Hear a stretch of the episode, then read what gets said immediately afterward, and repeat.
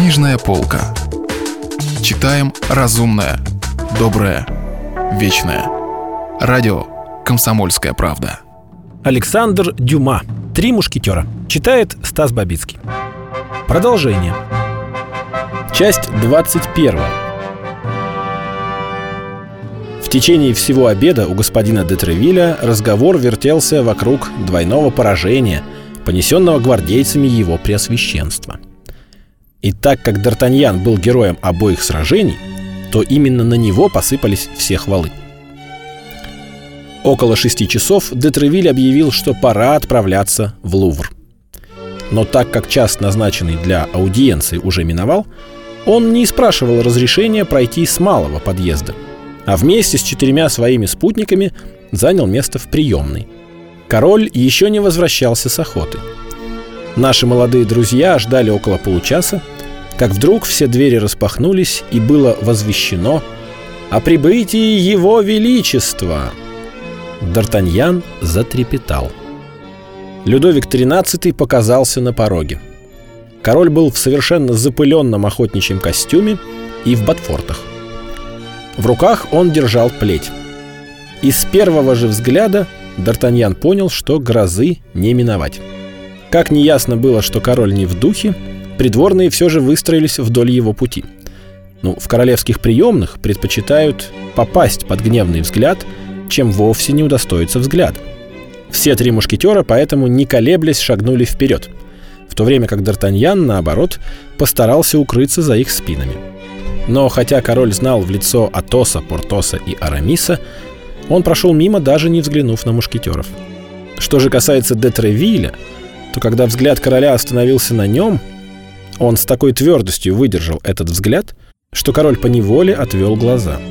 Вслед за этим его величество, произнеся какие-то нечленораздельные звуки, проследовал в свои апартаменты. «Плохи дела», — с улыбкой произнес Атос. Не сегодня еще нас пожалуют в кавалеры ордена. «Подождите здесь 10 минут», — сказал Детревиль. «И если я к тому времени не вернусь, отправляйтесь ко мне домой. Дальнейшее ожидание будет бесполезно». Четверо друзей прождали 10 минут, четверть часа, 20 минут. Видя, что Детревиль не появляется, они удалились, очень встревоженные. Господин де Тревиль, между тем, смело вошел в кабинет короля. Он застал его величество в самом дурном расположении духа. Король сидел в кресле, похлопывая рукояткой бича по ботфортам. Де Тревиль, не смущаясь, спокойно осведомился о состоянии здоровья короля. «Плохо, сударь. Я чувствую себя плохо», — ответил король. «Мне скучно.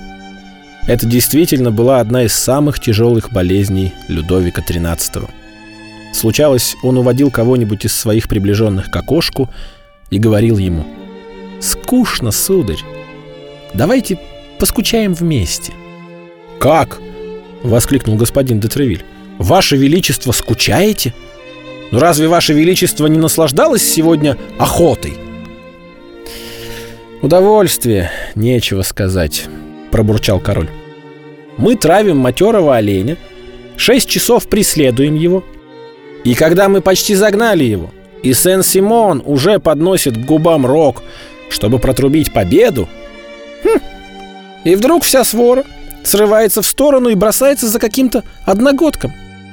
Вот увидите, Травиль, мне придется отказаться от травли, как я отказался от соколиной охоты. Я несчастный король, у меня оставался всего один кречет, и тот третьего дня околел. В самом деле, Ваше Величество, мне понятно ваше отчаяние, но, кажется, у вас осталось довольно много ястребов и других ловчих птиц. И никого, кто мог бы обучить их, Травиль. Сокольничьи вымирают. Я один еще владею искусством соколиной охоты, а после меня все будет кончено. Будут охотиться с помощью капканов, западней, силков. Если бы только мне успеть подготовить учеников. Но нет. Господин кардинал не дает мне ни минуты покоя. Твердит об Испании, твердит об Австрии, твердит об Англии. Да, кстати, о кардинале, Тревиль. Я вами недоволен. Детревиль только этого и ждал. Он давно знал короля и понял, что все его жалобы служат лишь предисловием, чем-то вроде возбуждающего средства, в котором его величество черпает решимость. Только теперь он заговорит о том, о чем готовился заговорить. «В чем же я имел несчастье провиниться перед вашим величеством?» — спросил Детревиль, изображая на лице величайшее удивление. «Так-то вы исполняете ваши обязанности, сударь», — продолжал король, избегая прямого ответа на слова Детревиля. «Разве для того я назначил вас капитаном мушкетеров, чтобы ваши подчиненные убивали людей, чтобы они подняли на ноги целый квартал и чуть не сожгли весь Париж. А вы ни словом не заикнулись об этом. Впрочем, продолжал король, я верно напрасно сетую на вас. Виновные, вероятно, уже за решеткой, и вы явились доложить мне, что над ними учинен суд. Нет, ваше величество, спокойно ответил Детравиль. Я как раз пришел просить суда у вас. Над кем же? воскликнул король.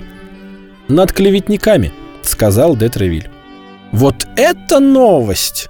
Удивился король. Не станете ли вы отрицать, что ваши три проклятых мушкетера, эти Атос, Портос и Арамис, вместе с этим биарнским молодцом, как бешеные накинулись на несчастного Бернажу и отделали его так, что он сейчас, верно, уже близок к последнему издыханию. Не станете ли вы отрицать, что они вслед за этим осадили дом герцога де Латремуля и собирались его поджечь?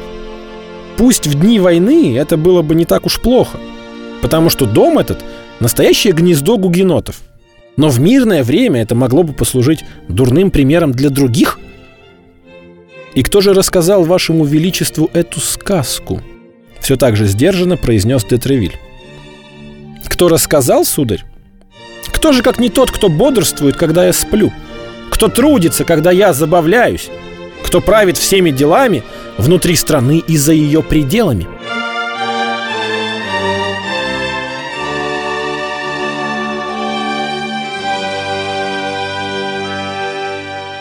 Продолжение романа слушайте завтра.